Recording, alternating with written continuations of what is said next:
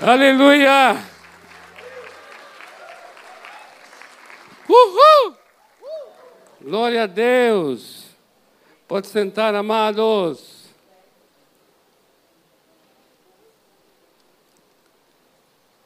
Esse cântico é lindo. Não é lindo esse cântico? É quem eu sou. É quem eu sou. Glória a Deus. Sou amado por ti. Tu és meu Pai. Amados, estamos no Dia dos Pais, não é? é? Sabemos que não tem Dia dos Pais, né? A gente sempre fala isso. Mas é Dia dos Pais. Obrigado, querida.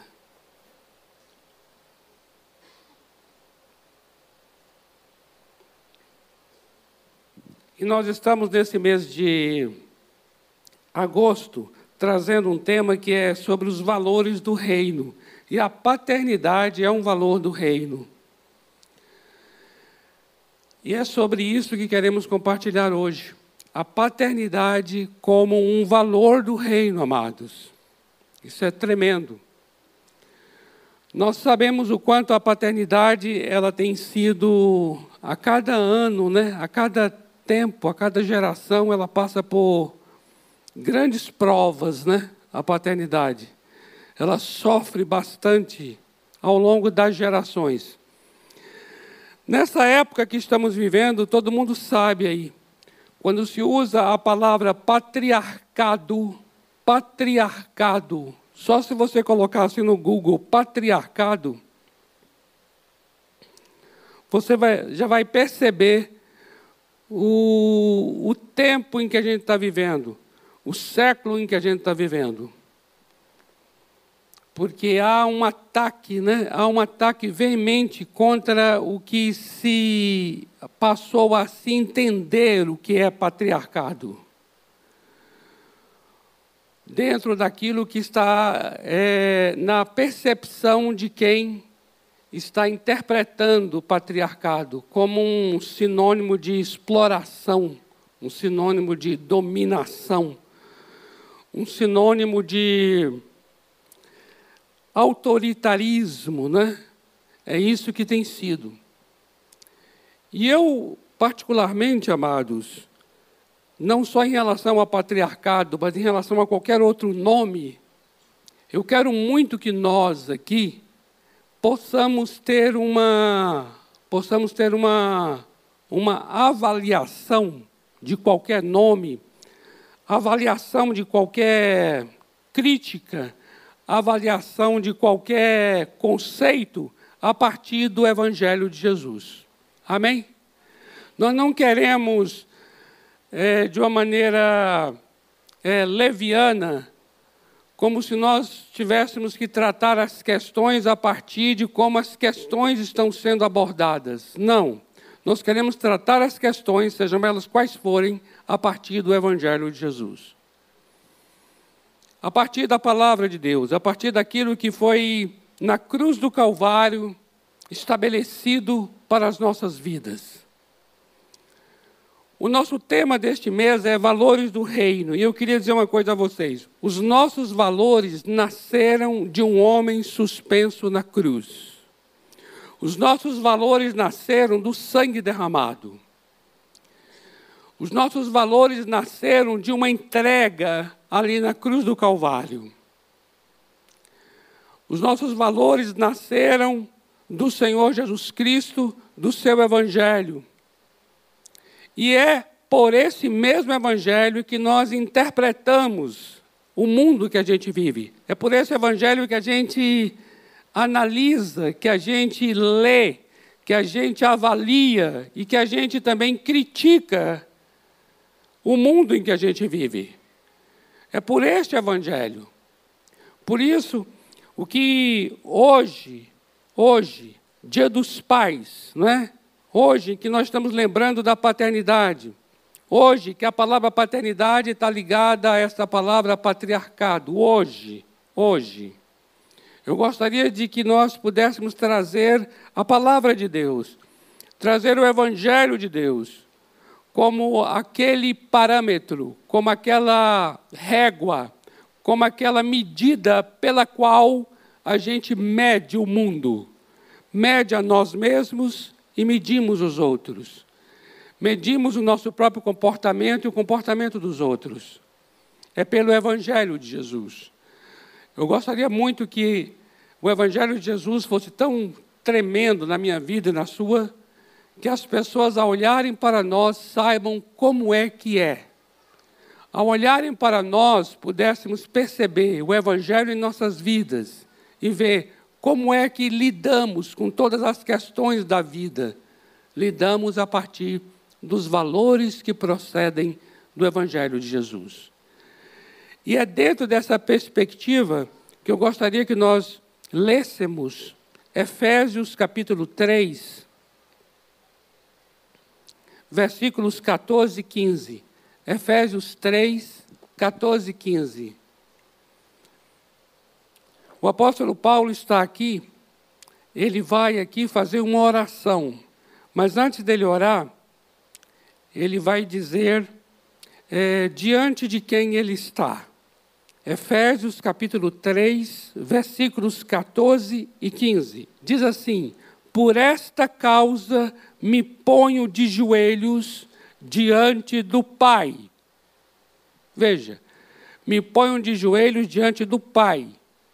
Agora veja, de quem, de quem, ou seja, do Pai, não é? É do Pai que se toma o nome de quem toma o nome toda a família, tanto no céu como sobre a terra. Observa bem isso aqui. Por esta causa me ponho de joelhos diante do Pai, de quem toma o nome toda a família, tanto no céu como sobre a terra. Por isso eu gostaria muito que nós agora tivéssemos esse grande exemplo do que eu acabei de falar. É pelo Evangelho que a gente lê o mundo. É pelo Evangelho que a gente critica o mundo. É pelo Evangelho que a gente avalia o mundo. E é nesta palavra nós já podemos ter essa noção do que estamos dizendo. Ou seja, o apóstolo Paulo está dizendo que é do nome de Deus, é do nome do Pai, é do nome do Pai, Deus o Pai, que se toma o nome de toda a família, de toda a família que há nos céus e que há na terra. Quando você, quando você observa a língua, a língua grega, você vai atentar para o seguinte: a palavra pai é a palavra pater pater. E a palavra família que está aqui é a palavra patria. Patria.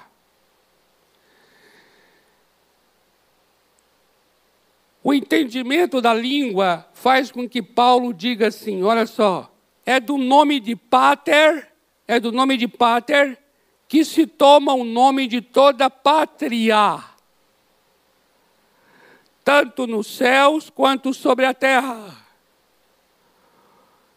A palavra pátria, essa palavra quer dizer é, linhagem. É o mesmo que falar de uma família, de uma linhagem. Ou seja, o que, que ele está querendo dizer com o que acabou de falar? Ele está querendo dizer que as linhagens, sejam elas quais forem sobre a terra, as linhagens devem sua existência à paternidade divina. Preste atenção nisso aqui. Toda e qualquer linhagem, ela deve sua existência à linhagem divina. Em outras palavras, porque existe a paternidade divina, existe a linhagem humana.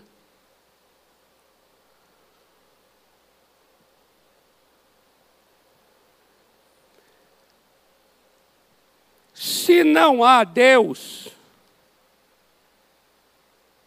Paternidade é uma invenção humana. Se há Deus, paternidade é uma manifestação divina. Amém? Vocês estão compreendendo?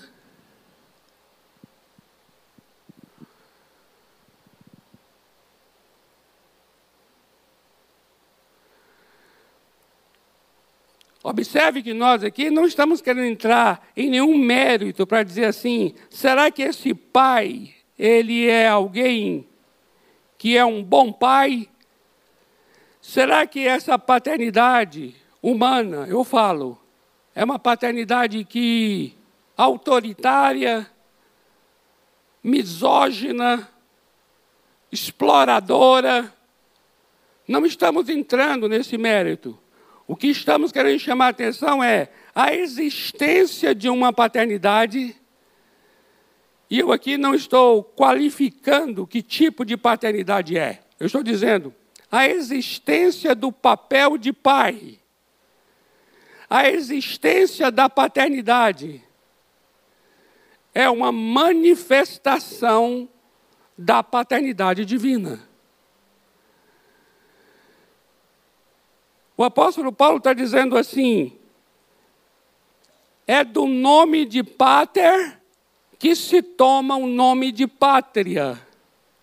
Ou seja, a linhagem se deve à existência de Deus Pai. É por causa de Deus Pai que existem as linhagens humanas.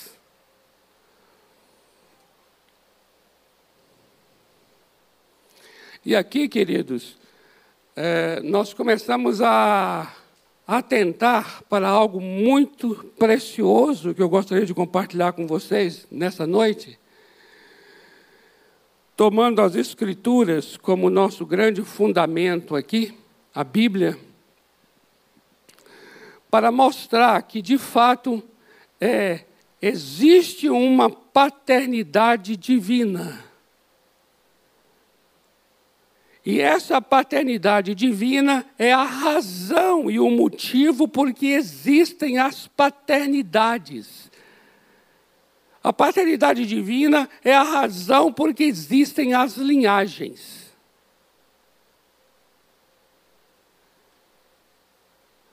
Por isso, o que me importa para mim agora aqui é atentar para essa paternidade divina.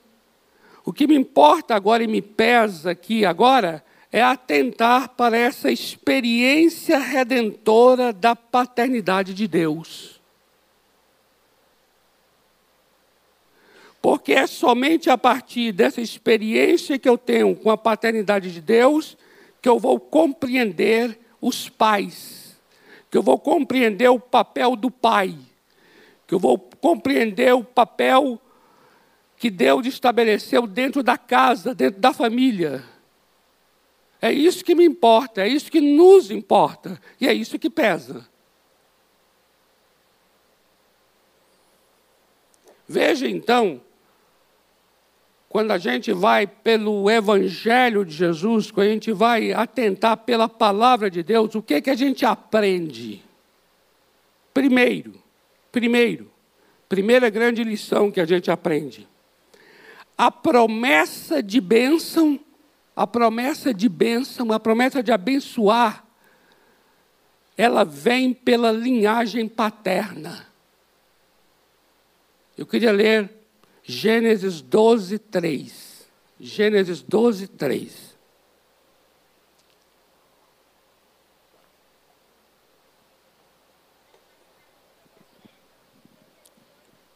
Gênesis 12, 3 é o Evangelho sendo pregado pela primeira vez.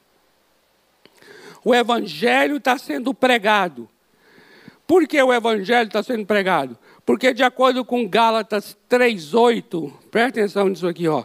De acordo com Gálatas 3,8, o que está acontecendo em Gênesis 12, 3 é a pregação do Evangelho. São as boas novas. Evangelho quer dizer boa nova.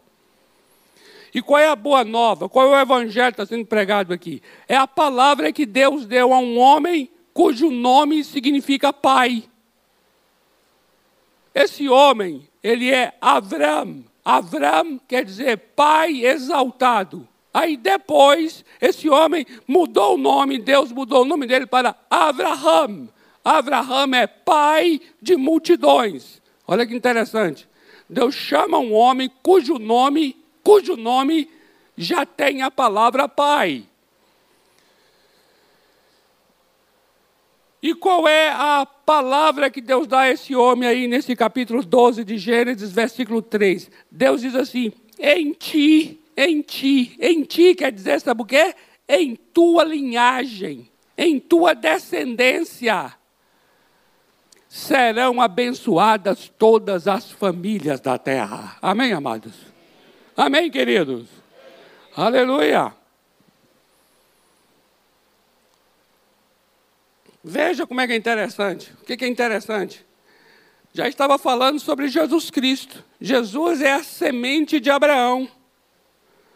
Jesus é a semente de Abraão. Gálatas 3,16. Jesus é a semente de Abraão, ou seja, a redenção, a salvação veio pela linhagem paterna. Por quê? Porque quando esse homem, Abraão, se torna pai de multidões, ele se torna pai pelo nascimento de um filho chamado Isaac. E quem é Isaac? É filho da promessa. Promessa, promessa. E quando foi que Isaac nasceu? Quando esse homem e a sua esposa Sara não podiam gerar filhos. O que, que isso quer dizer? Isso quer dizer que aquele filho nasceu por uma palavra. Não foi pelo poder de Abraão que ele nasceu, mas ele nasceu pela palavra prometida de Deus. Por isso nasceu quando o casal não podia gerar o que, que isso está implicando? Isso está implicando dizer que esse menino, Isaac, é um protótipo de todos e muitos milhares e milhões que virão depois, que também nascerão pelo poder de Deus e não pela força da carne humana. E quem são esses milhões que nascerão pelo poder de Deus? Eu e você, se você já nasceu de novo. Aleluia! Glória a Deus. Uhul! Aí você compreende Gálatas 4, 28, que diz que nós somos filhos, nós todos somos filhos da promessa igual Isaac. Então, quem é o pai? Não é Abraão. A paternidade de Abraão é só para revelar a paternidade divina. Eita Deus.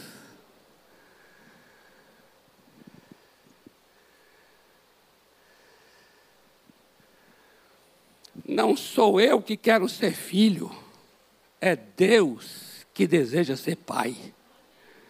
Ei.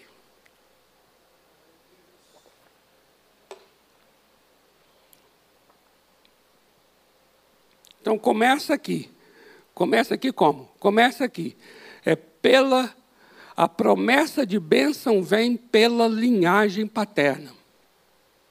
Segunda coisa que eu aprendo com Deus, na qualidade de pai, é de que a primeira experiência cristã é a de filiação.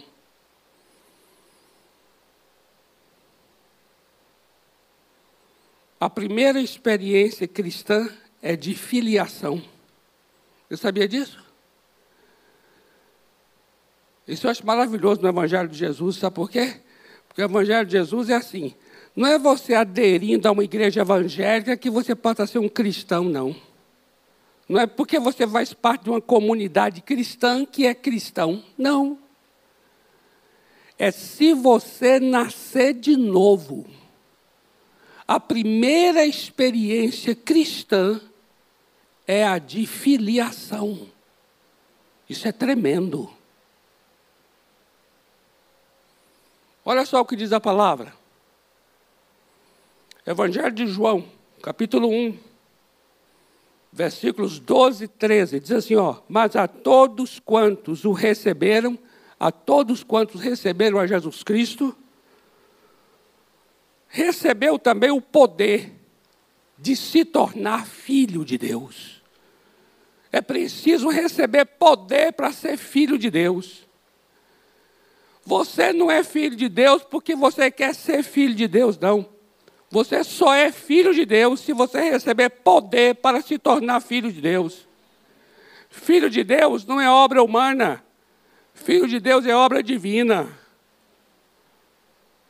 Ninguém nasce filho de Deus. Filho de Deus se torna pelo poder de Deus. Olha que tremendo. Você já imaginou que coisa extraordinária? Porque olha só, veja só, queridos, presta atenção aqui. Qual segmento, qual lugar, qual religião começa por uma experiência de filiação? Qual? Não tem. Veja as religiões. Se você segue as regras de uma doutrina, determinada doutrina, pronto, você já é parte dali. Se você faz isso, isso aquilo, você é parte daquilo. Ou seja, está sempre no alcance de cada um fazer. É só seguir determinadas regras, participar de determinados rituais, Já observou? Agora, e o Evangelho de Jesus? O Evangelho de Jesus é assim: você vai ter que nascer de novo. Você já nasceu uma vez, meu filho? Agora vai nascer de novo. Ei, aleluia! Eita Deus! Isso é tremendo! Por que é tremendo? Porque não é uma questão do que eu sou capaz de fazer para me identificar com determinado grupo. Não. Por isso aparece nos jornais assim, ó, fulano agora virou evangélico. Virou evangélico, é engraçadíssimo. Virou evangélico é de uma falta de entendimento que eu, eu perdoo. Eu falo assim, escreveu porque não sabe o que escreve. Está perdoado. Virou evangélico, não existe isso é uma experiência.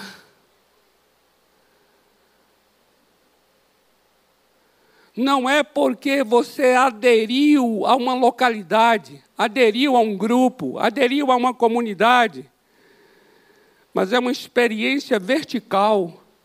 Ela não é uma experiência horizontal. A experiência horizontal é consequência da experiência vertical. É porque você nasceu do alto, do alto é por isso que você agora tem desejo de estar com aqueles que estão ao seu lado. Mas primeiro nasceu do alto. A palavra nascer de novo, de novo, lá em João 3,3, que diz assim: nascer de novo, a palavra lá é anothen, anothen na língua grega, quer dizer do alto, de cima. Você veja então que é uma experiência sobre-humana, sobrenatural. A pessoa nasce do alto. O que é nascer do alto? É nascer do Espírito Santo. É nascer, sabe de quê? Da semente de Deus, que é a Sua palavra. Olha só, quem é que tem a semente? É o Pai. O Pai tem a semente, o Pai é que gera. Olha que tremendo é isso. E qual é a semente que nós temos de Deus? É a sua palavra. Primeira de Pedro, capítulo 1, versículo 23 diz isso. De que nós nascemos de novo, não de uma semente corruptível, mas de uma semente incorruptível, que é a palavra de Deus que nos foi evangelizada. Aleluia! Amado, esse negócio é sério. É sério. É lindo. É profundo. Não é? O Evangelho de Jesus não está na esquina. Não se vende na feira. igual hoje, querem mercadejar o Evangelho de Jesus. Ah, ah, se você quer isso, quer aquilo, está aqui, ó, Jesus Cristo. Ó, oh, amados. Jesus não precisa de nós, não. Nós é que necessitamos muito dele. É sublime o Evangelho, é do alto para baixo. Olha o que diz a palavra. Eu nem, eu nem, eu nem, eu nem li ainda o, o versículo todo. João capítulo 1, versículos 12 e 13 diz assim: A todos quanto receberam, deu-lhes o poder de se tornarem filhos de Deus, a saber, aos que creem no seu nome, os quais não nasceram de sangue. Olha aí, não nasceram da vontade da carne, e também não nasceram da vontade do homem, mas nasceram da vontade de Deus. Que tremendo é isso. Olha o que diz João 3:3. Em verdade, em verdade te digo, olha Jesus falando a Nicodemos, se alguém não nascer de novo, não pode ver o reino de Deus. Olha que tremendo, nós entendemos aqui, amados, que coisa tremenda. A primeira experiência cristã é de filiação. Olha a primeira de João, capítulo 3, versículo 1. Olha só, primeira de João 3, 1, diz assim, Vede que grande amor nos tem concedido o Pai, a ponto de sermos chamados filhos de Deus. Filhos de Deus. Uau! Filhos de Deus. Uma terceira coisa que eu queria falar com os irmãos: o cuidado divino. Esse cuidado divino é na qualidade de pai. Você sabia? O cuidado de Deus para conosco é na qualidade de pai. É Deus na qualidade de pai que cuida. Olha só esse texto de Deuteronômio, capítulo 1, versículo 31. Olha só, ele está dizendo assim: como também no deserto, onde vistes que o Senhor, vosso Deus, nele vos levou, como um homem leva seu filho. Olha que lindo. Todo o caminho pelo qual andastes até chegardes a este lugar. Ele está dizendo assim: olha, por todo esse caminho no deserto, por onde você passou, o Senhor levou vocês, o Senhor Deus. E sabe como ele levou? Como um homem leva seu filho. O cuidado de Deus para conosco é na qualidade de pai. Em Mateus, no capítulo 6, quando Jesus ensina a, como nós devemos orar, lá no versículo 6, ele diz assim: Tu, porém, quando orares, entra no teu quarto e fechada a porta, orarás a teu Pai que está em secreto, e teu Pai que vê em secreto te recompensará o cuidado de Deus para conosco, o ouvido de Deus para conosco é ouvido paterno. O olhar dele para conosco é olhar paterno.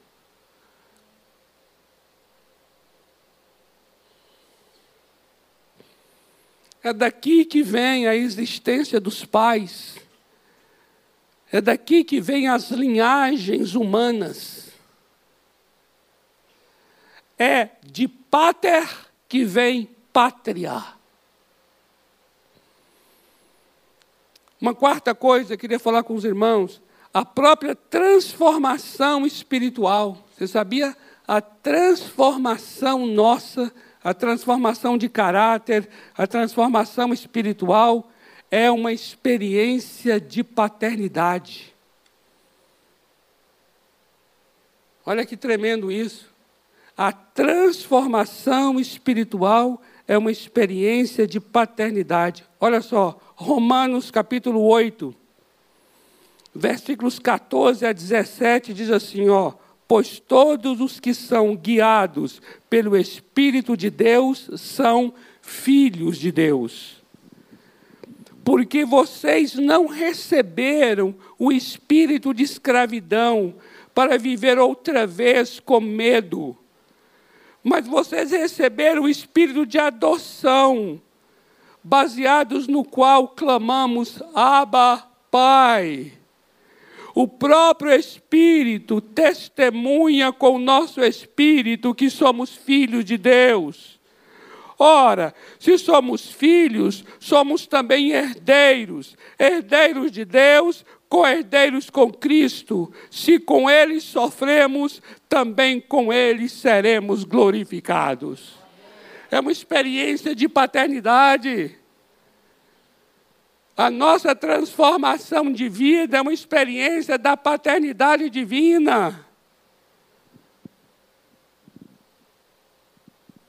Nesse mesmo capítulo 8 de Romanos, veja o verso 29, diz assim, ó: "Porquanto aos que de antemão conheceu, Deus também os predestinou para quê? Para serem conformes à imagem de seu filho a fim de que, a fim de que ele, seu filho, seja o primogênito entre muitos irmãos. Então veja, é a experiência do pai, pai de uma grande família, ele quer que nós sejamos da mesma imagem do seu filho, para que seu filho seja o primogênito entre muitos irmãos. Amados, isso é tão tremendo quando nós começamos a compreender que a nossa transformação pessoal está ligada à paternidade de Deus. Tem um texto, amados, lá em 1 de João, capítulo 3, versículo 9, que diz assim: olha, 1 de João 3, 9, diz assim, ó o pecado, você não vai praticá-lo mais. A prática do pecado, ali está falando da prática. Então ele está dizendo assim: ó, sabe quem não pratica o pecado? Sabe por que você não pratica o pecado? Porque você é nascido de Deus. Quem é que não pratica o pecado? É aquele que é nascido de Deus. Sabe por quê? porque a semente de Deus está dentro desta pessoa. Isso quer dizer o quê? Isso quer dizer que a vitória minha sobre o pecado é uma questão de natureza do Pai que está em mim. Como eu sou nascido de Deus, eu tenho uma semente de Deus em mim. E porque tem uma semente de Deus em mim, o pecado não tem mais domínio sobre mim. Isso quer dizer que a minha vida pessoal, a minha própria santificação está enraizada na paternidade de Deus. É isso que importa. E por último, a glorificação final a glorificação final, ela será na ordem da paternidade de Deus. Aqui tem um texto extraordinário. Toda vez que eu leio esse texto, eu falo assim: Deus do céu, que coisa linda existir esse texto. Romanos capítulo 8, versículos 18 a 23. Olha o que diz aqui, Romanos 8, de 18 a 23. Olha o que diz aqui. Veja a relação do que vai acontecer com a paternidade de Deus. Olha só. Porque para mim tenho por certo que os sofrimentos desse tempo presente não podem ser comparados com a glória que ainda há de ser revelada em nós. Agora veja, a ardente expectativa da criação aguarda a revelação dos filhos de Deus. Observe isso aqui. Olha a linguagem que está sendo usada aqui. Está dizendo assim: olha, que toda a criação, sabe o que é a criação? É a fauna, a flora. Toda a fauna, toda a flora está aguardando com gemidos, sabe o que?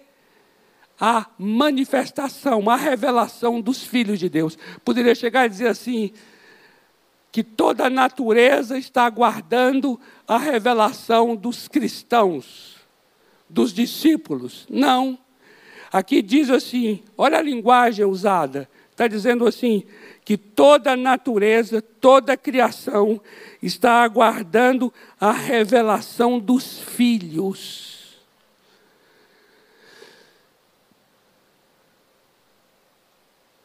Por quê? Porque ainda não se sabe, ainda não se viu quem um filho de Deus é.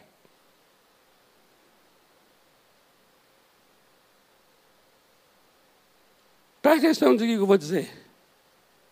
Se eu digo assim, olha, eu nasci de novo, eu sou filho de Deus, e meu corpo está perecendo, meu corpo está, está morrendo, meu cabelo está ficando branco, não combina com a paternidade divina.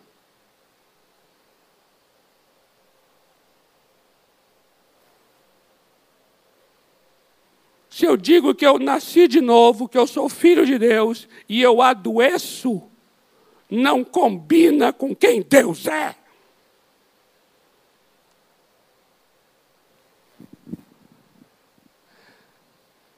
Não combina.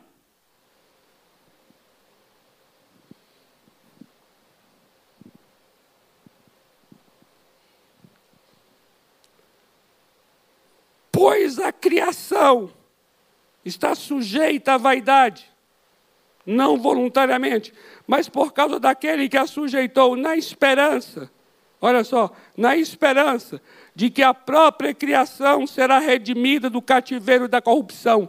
Da corrupção quer dizer dessa coisa de degenerar, corromper. A natureza, os rios, as florestas, as pedras, os minerais, eles estão gemendo, gemendo.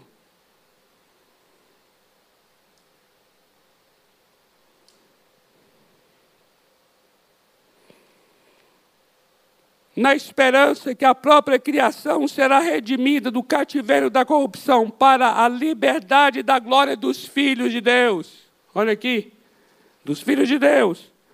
Porque sabemos, presta atenção aqui, olha só. Porque sabemos que toda a criação, a um só tempo, geme. Olha só, olha a linguagem aqui. Isso é linguagem, sabe de quê? Gemidos das mulheres que vão dar à luz. Gemido de dor de parto. Olha só aqui. Toda, sabemos que toda a criação, a um só tempo, geme geme e suporta angústias até agora. E agora veja bem, mas não somente ela, a criação, mas também nós, que temos as primícias do Espírito, igualmente gememos em nosso íntimo aguardando, veja só o que é chamado agora aqui. Presta atenção nisso aqui, que tem uma coisa linda, profunda, fascinante, maravilhosa, está além do nosso entendimento, e é isso que pesa, é isso que importa. Que é, diz assim, aguardando, nós também gememos em nosso íntimo. Sabe o que? Aguardando a adoção de filhos. Olha que tremendo Olha a linguagem de Paulo aqui. Ele está dizendo que todos nós aqui também, não é só a natureza, não, não é só a criação, não, mas nós também estamos aqui gemendo. Gemendo o quê? Aguardando o quê? A adoção de filhos. O que é a adoção de filhos? Ele vai dizer aqui: a redenção do nosso corpo.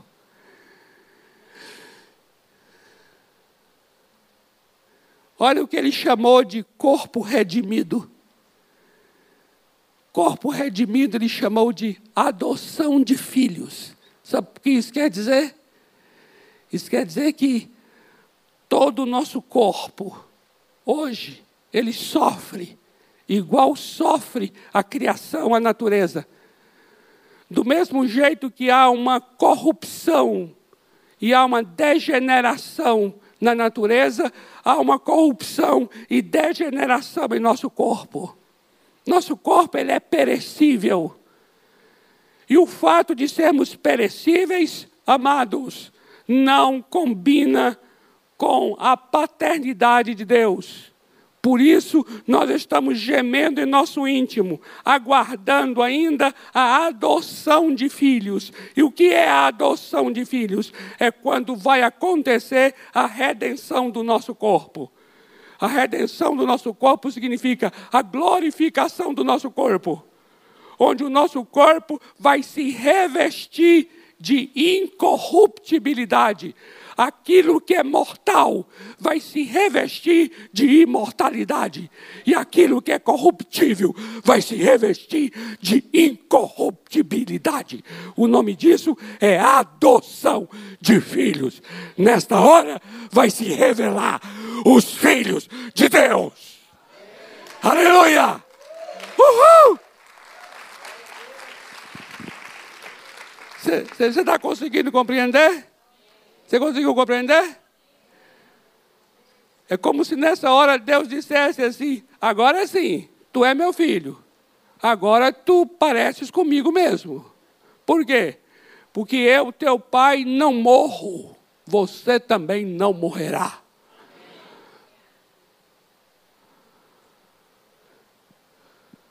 Eu não pereço.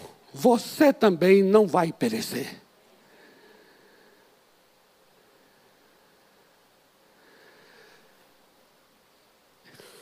Isso quer dizer que a própria glorificação final ela será na ordem da paternidade divina. É isso que pesa para nós. É isso que importa para nós. Amém? Vamos orar, amados?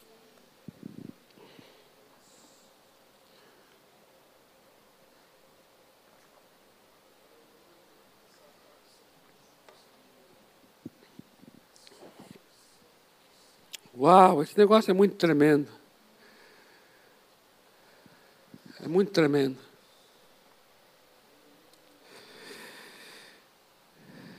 A primeira experiência cristã é de filiação. Eu queria perguntar aqui. Todos que estão aqui nessa noite, todos que estão em casa, talvez vendo pela internet, você já nasceu de novo?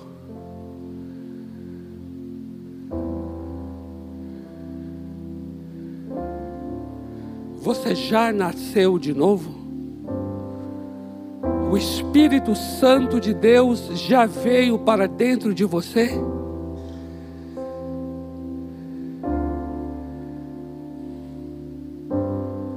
Você já recebeu essa, já, já teve essa experiência? De se tornar filho, filha de Deus.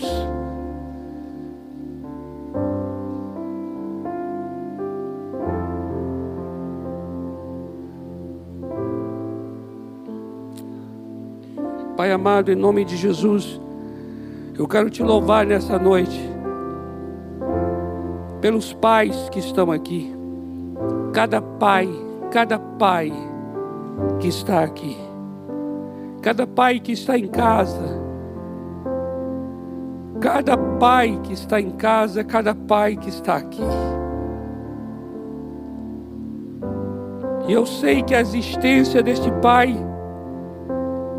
é por causa da tua paternidade, ó Deus.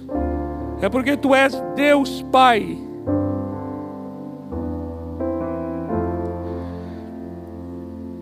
É porque tu és Pai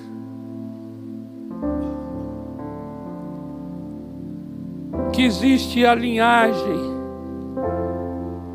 que existe a paternidade dos homens.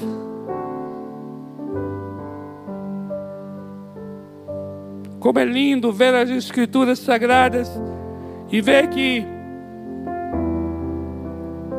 o Senhor é um Deus que é Pai E essa foi a razão por que existem os pais.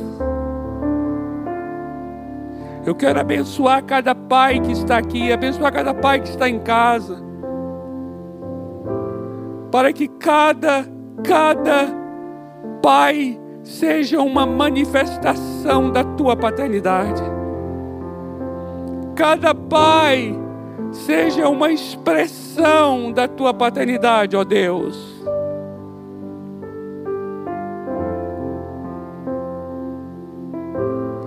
A minha oração, Senhor, é que cada pai que está aqui, cada pai que está em casa, Senhor, aprenda a ser pai com a tua paternidade. Deus Pai, Deus Pai. A Ti toda honra, toda glória nesta noite. Receba, Senhor, a nossa adoração Deus Pai.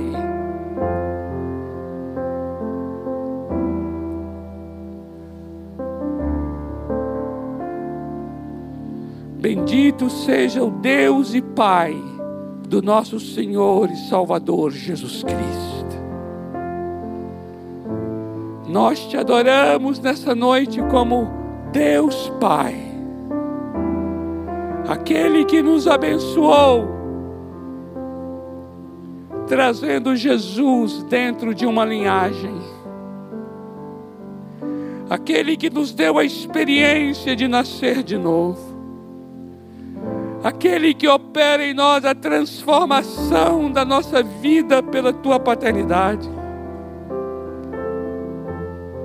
Oh, tremendo és tu. O teu cuidado para conosco é um cuidado de pai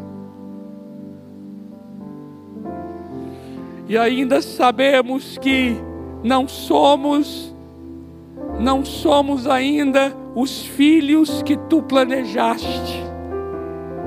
Mas chegará o dia quando o nosso corpo será redimido, o nosso corpo será glorificado, receberemos a adoção de filhos, a redenção do nosso corpo.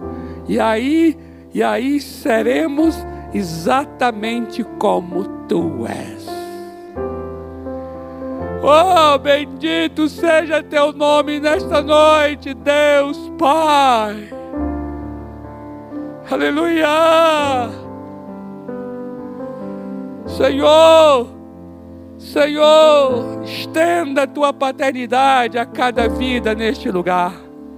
Estenda a tua paternidade a quem está em casa, vivendo alguma situação de orfandade, um sentimento de orfandade, uma mentalidade de orfandade.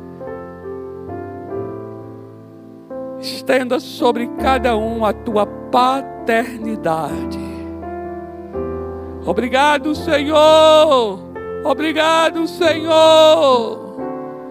Não fui eu que quis ser filho mas foste tu que desejaste ser meu Pai. Aleluia! Aleluia! Tu me amaste de tal maneira que enviaste teu único filho para morrer em meu lugar. E quando eu recebi teu filho em meu coração, eu recebi o poder de ser chamado teu filho também. Aleluia! E hoje, hoje eu sei que tu não és um Deus longe, distante, impessoal, mas tu és Deus Pai. A ti toda honra a ti toda glória, em nome do teu Filho, Jesus Cristo. Amém, amém e amém. Aleluia, amém, amados. Glória a Deus, podemos aplaudir. Aleluia. Vamos ficar em pé. Nós estamos chegando no final aqui do nosso encontro. Eu queria lembrar vocês, na verdade é um aviso que também é lembrança, porque já foi avisado. Amanhã vai ter uma experiência muito bonita para a Igreja Batista do Povo. Lá é, na Câmara, a igreja vai receber isso, olha aqui toda a igreja vai receber por conta dos seus 40 anos e, e muito deles dedicado a servir a essa cidade, vai receber salva de prata. Todos nós aqui, amém? Todos nós. O pastor Jonas estará representando, bem como todos quantos quiserem ir. Entendeu? Olha só, todos quantos quiserem ir. É só avisar antes, para não dar confusão, porque tudo lá precisa de saber o nome da pessoa que vai estar presente. Então, até amanhã, amanhã, às 10 horas da manhã, é preciso você dar seu nome, caso você tenha interesse de participar à noite desse encontro. Aí você vai assim, dar seu nome para quem, né? Boa pergunta, boa pergunta é para nossa secretária, a Aretusa. Não sei se você tem o telefone lá da, da Casa do Povo, mas é só você dar o nome para a Aretusa e ela já vai anotar teu nome. É até às 10 da manhã, caso você possa, queira e possa, estar lá para nós estarmos glorificando a Deus nesse ato. É um ato de glorificação ao nosso Deus, viu, amados? No, pastor Jonas ele tem um coração de servir a cidade.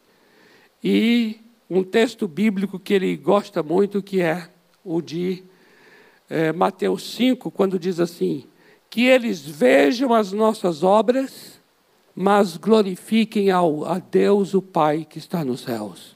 O que nós queremos é isso: que vejam nossas obras, aquilo que nós servimos a essa cidade, mas que glorifique ao nosso Deus e Pai que está nos céus.